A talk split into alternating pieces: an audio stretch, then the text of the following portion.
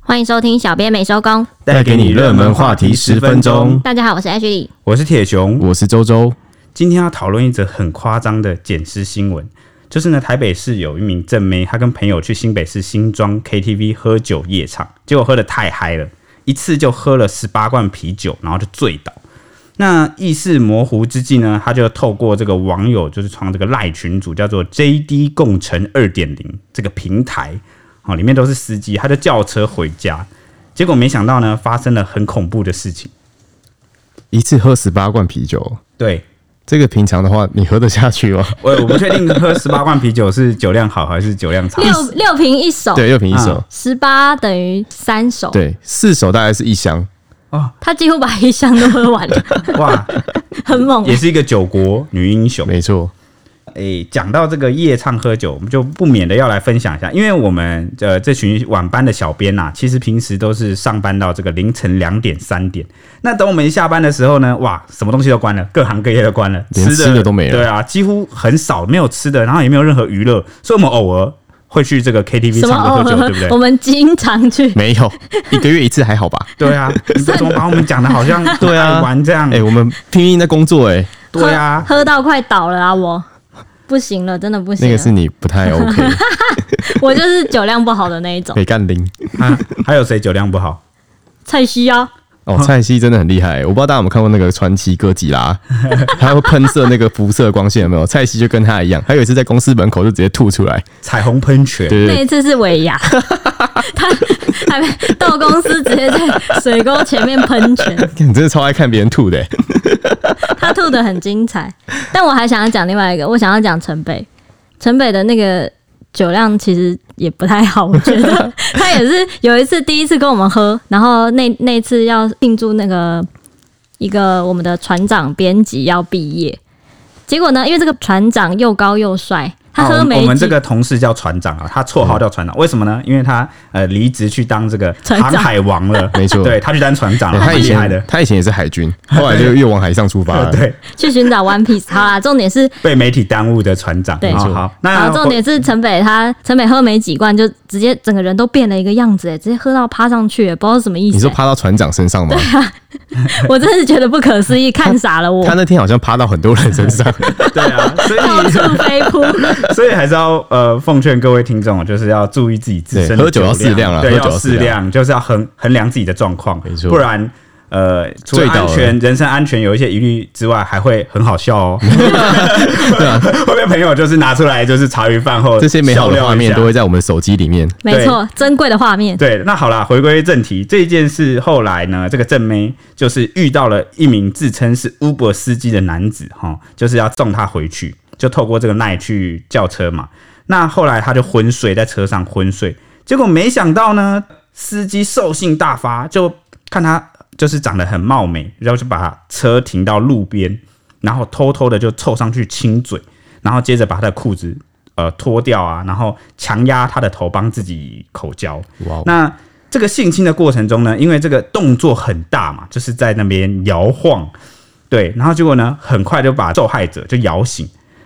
结果他一睁眼，竟然发现自己正在正在帮这个司机口交，吓到就赶快脱身，然后问说我在哪里？结果这个司机也是很故作镇定哦，就装傻，然后呢就马上就是把衣服穿一穿啊，然后把他载回这个目的地，再绕跑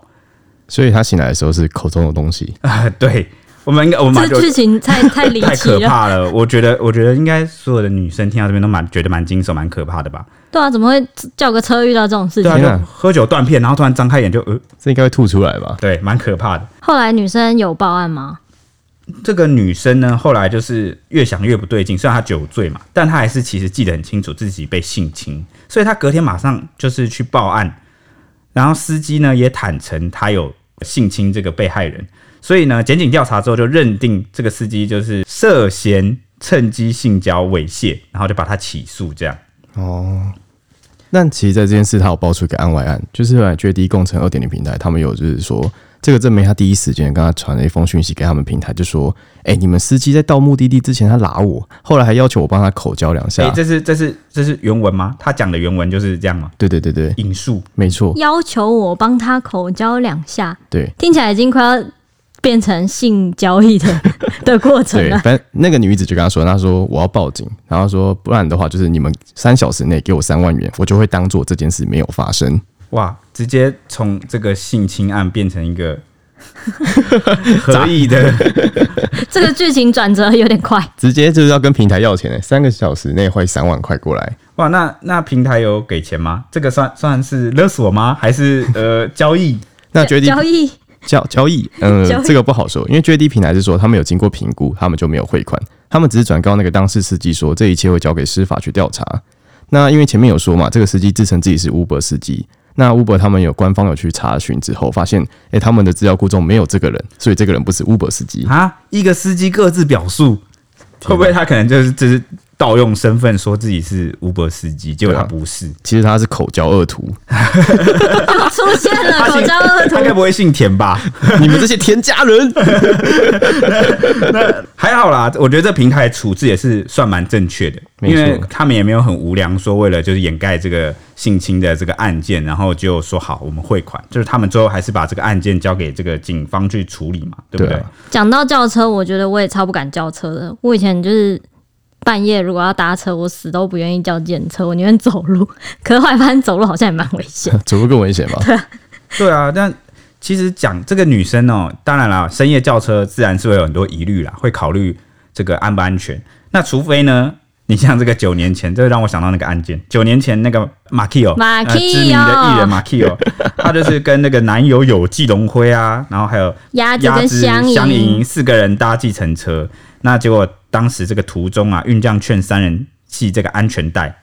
结果呢，他们双方就爆发冲突了，因为他们就觉得，哎、司机口气不好，我不要付车资啊，就吵了起来。没想到这三个女生就当街痛殴这个运将，我永远记得那个画面，真的太真的是太让人印象深刻了。为什么印象深刻？三个女生当街直接踹那个司机，而且司机是倒在地上。对，我记得很清楚，当他时倒在地上爆头，对对对，马 k i o 就穿高跟鞋，然后一直踹他的头，然后边踹还边骂说什么“不要跑，揍他”，然后把他打到重伤、哎，哇，所以诶、嘿如果各位是女英雄的话，可能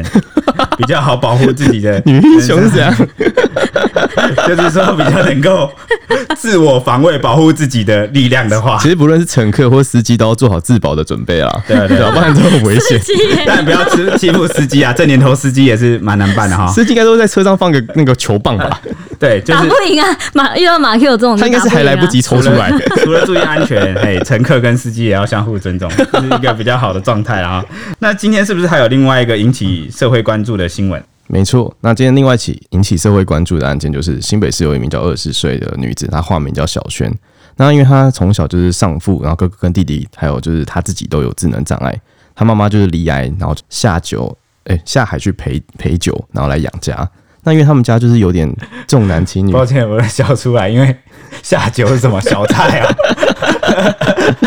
口误。然后因为他们家经济状况不太好，就加上重男轻女，然后小轩就决定他要就是国中毕业之后他就离开家里，然后自力更生。那她在离家的时候，还遇到一个男朋友，然后就两个人相爱之后没多久，他们小轩就怀孕了。那当时男生是愿跟她说他愿意负责，但后来因为男生他酒驾坐牢，哎然后就两个人决定要结婚。但结婚当天，她男友就直接消失蒸发， 为什么啊？为什么会直接消失蒸发啊、可能就完全不想负责吧，一开始都骗她。渣男，哎、我我好像有看到这则新闻，他是说这个男生大女生很多岁，对不对？嗯哼，啊，小轩可能嗯就是这一定是发生不在谙世事对啊，一定是发生在小轩应该年纪也比较小的时候才会被骗啊。这种渣男真的是因为他可能就是他本身有智能障碍，他没办法去辨识一个人到底是好是坏。哦，对对啊，有马上就可能遇到这种哎、对，那我记得他呃，我好像那时候看到内容，他是说他靠那个身障做补助嘛，每个月就是领七千多块为生嘛，那扣除房租水电费，其实算是有一餐没一餐的、啊。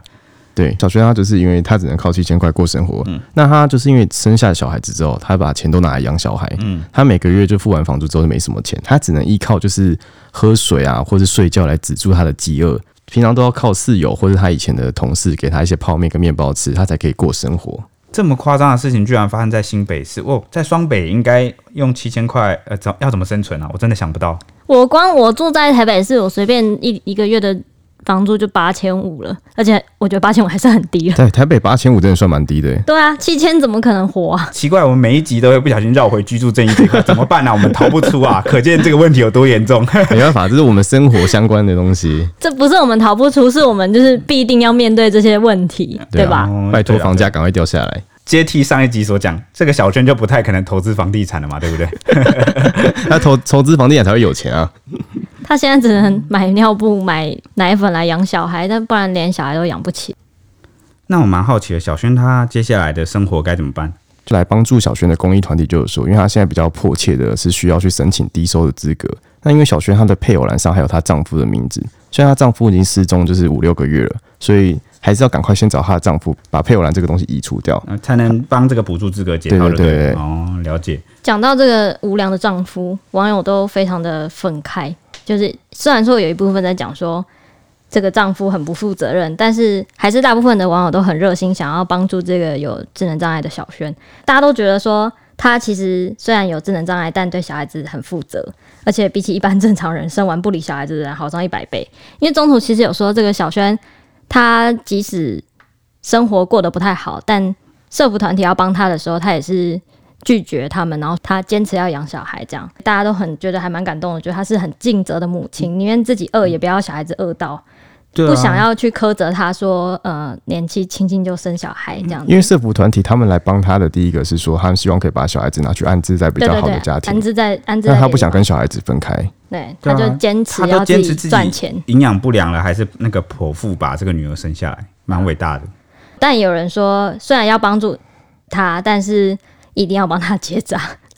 又回到结扎这个问题五上宝。爸， 对，台中五宝爸，